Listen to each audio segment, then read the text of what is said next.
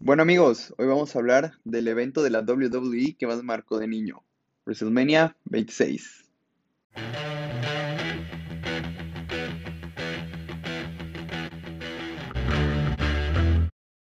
Bueno amigos, todo comienza en el 2009. No les quiero hablar de cada Raw, de cada pay-per-view, sino que sobre todo de cada lucha que me impactó a mí y sobre todo que más recuerde.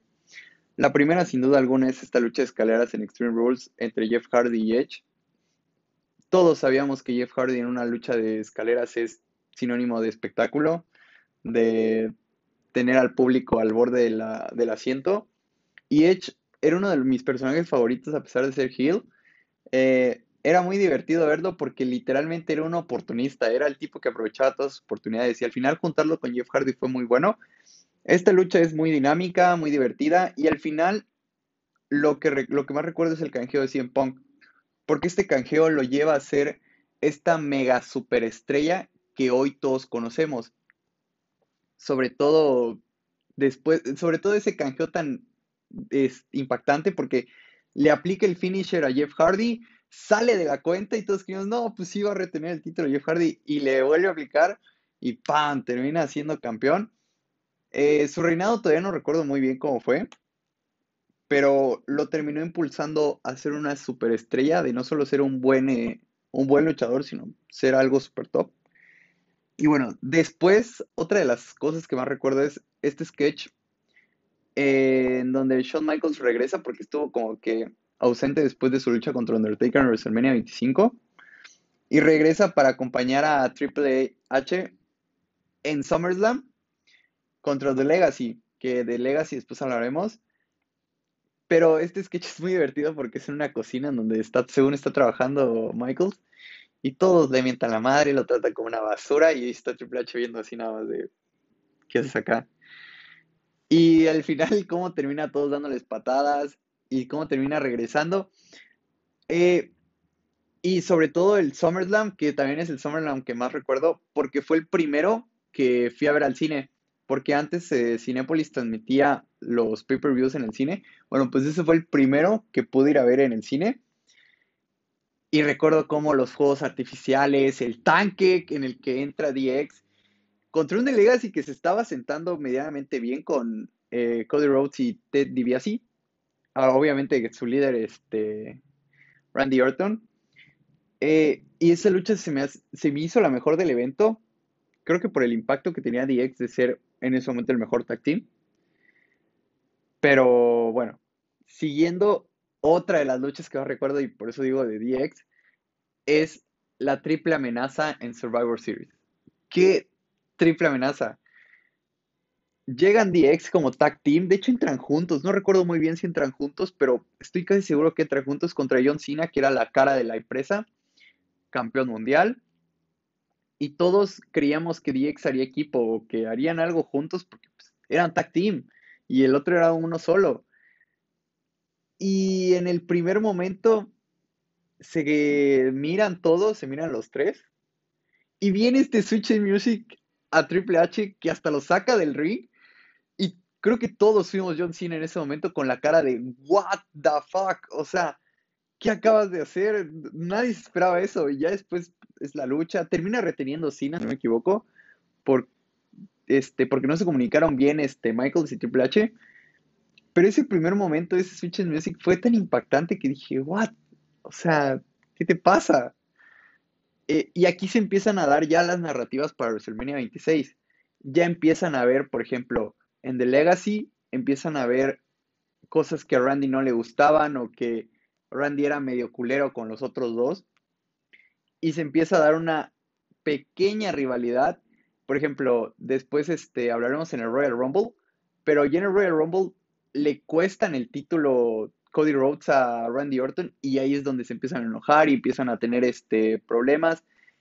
En este mismo Royal Rumble, la lucha pues, principal en la cual Shawn Michaels ya llegaba con esta intención de quiero retar al Undertaker por su título en WrestleMania 26. Porque ya le había dicho, yo quiero una revancha contra ti en WrestleMania. Pero Undertaker le dijo, no, te tienes que ganar tu oportunidad. Yo no te la voy a regalar porque hay alguien más que se la merece. Al final de cuentas no termina ganando. Se viene este regreso de Edge de una lesión de como seis meses que se pronosticaba para ser de un año y termina regresando en tiempo récord.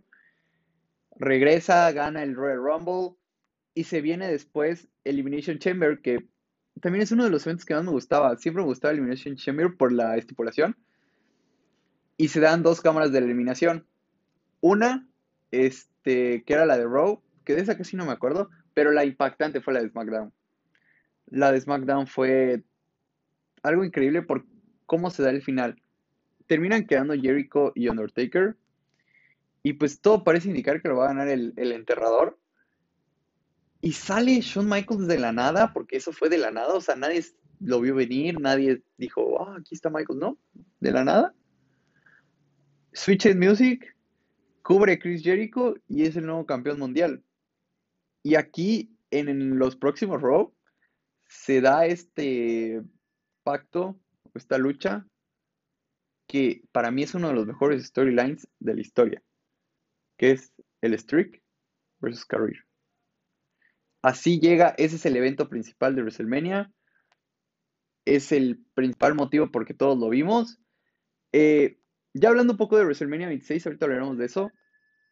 Una, una de las luchas que más me gustaron también fue la triple amenaza entre The Legacy, que termina. Me hubiera gustado que hubiera ganado alguien más, o sea, o Ted DiBiase o Cody Rhodes.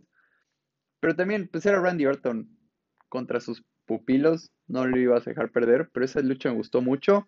Igual el Jericho contra Edge, que al final Edge termina escogiendo a Jericho como su rival por el título, por haber ganado Royal Rumble. Eh, termina reteniendo Jericho, si no me equivoco.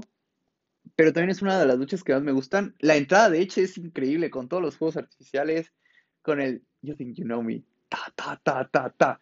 Este, y también, por ejemplo, la lucha de Triple H contra John contra Sheamus y la de John Cena contra Batista también son dos luchas muy buenas. Todas esas luchas estuvieron increíbles. La llegada, o el regreso de, de la familia Hart contra Vince McMahon, no. Todo en ese evento es una maldita joya. Y bueno, el, el main event es algo de los mejores main events de la historia de WrestleMania. Eh, las entradas, bueno, la, entrada de Undertaker siempre es increíble, siempre es de wow, o sea, te quedas plasmado a la tele viéndolo sin poder parpadear. También la entrada de Shawn Michaels como que muy, muy animado y se empieza a dar esta lucha en la cual eh, no es tanto el nivel luchístico, sino la historia que cuentan.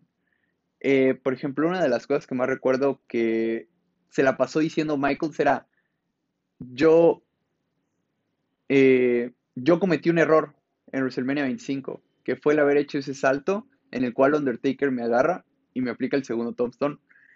Y bueno, y justo, justo como a los 5 minutos de lucha, hace el mismo spot y Undertaker hace lo mismo. Y aquí te das cuenta de toda la historia que vienen contando desde hace un año. Este codazo que falla, que el bochea este Michaels, que no le da al Undertaker, que le da en las piernas. Y el final es increíble. El final es otro rey. Este le aplica el segundo Tombstone Undertaker a Shawn Michaels y sale de la cuenta. Creo que nunca había, nadie había salido de una, de la cuenta de un segundo Tombstone. Pero ya queda hecho mierda. Queda hecho basura. Se logra levantar Undertaker, ya lo iba a acabar. Y dice, no, pues es que estás hecho basura. No, sería hasta injusto hacerte algo.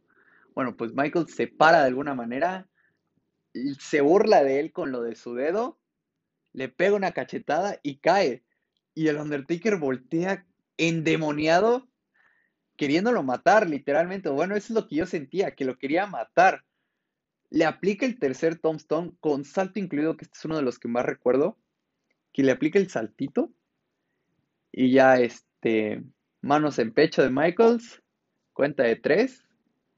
Y así acaba una de las mejores carreras, la mejor una de la, la carrera de uno de los mejores luchadores de la historia.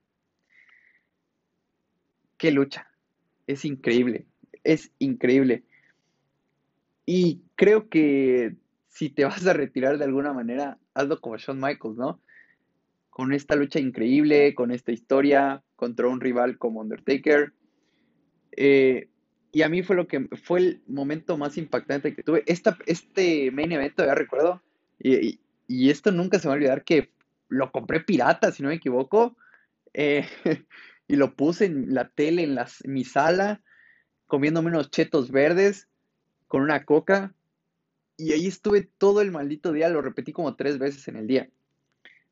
Y creo que esa es la magia de la WWE, que atrapa mucho a los niños, porque eh, esta magia que ahorita sentimos, ya sa- o sea, que ahorita vemos WWE, ya no la sentimos igual porque ya sabes, pues, que son, este, falsos, a pesar de que te quieres meter en la historia, ya algo te dice, bueno, pues no es real. De niño no lo sentías así, de, de niño tú decías, no, pues el Undertaker sí es un hombre muerto, este, Kane es alguien que viene del infierno, y eso es algo que ojalá y los niños de un futuro también tengan esa oportunidad de sentir y de vivir.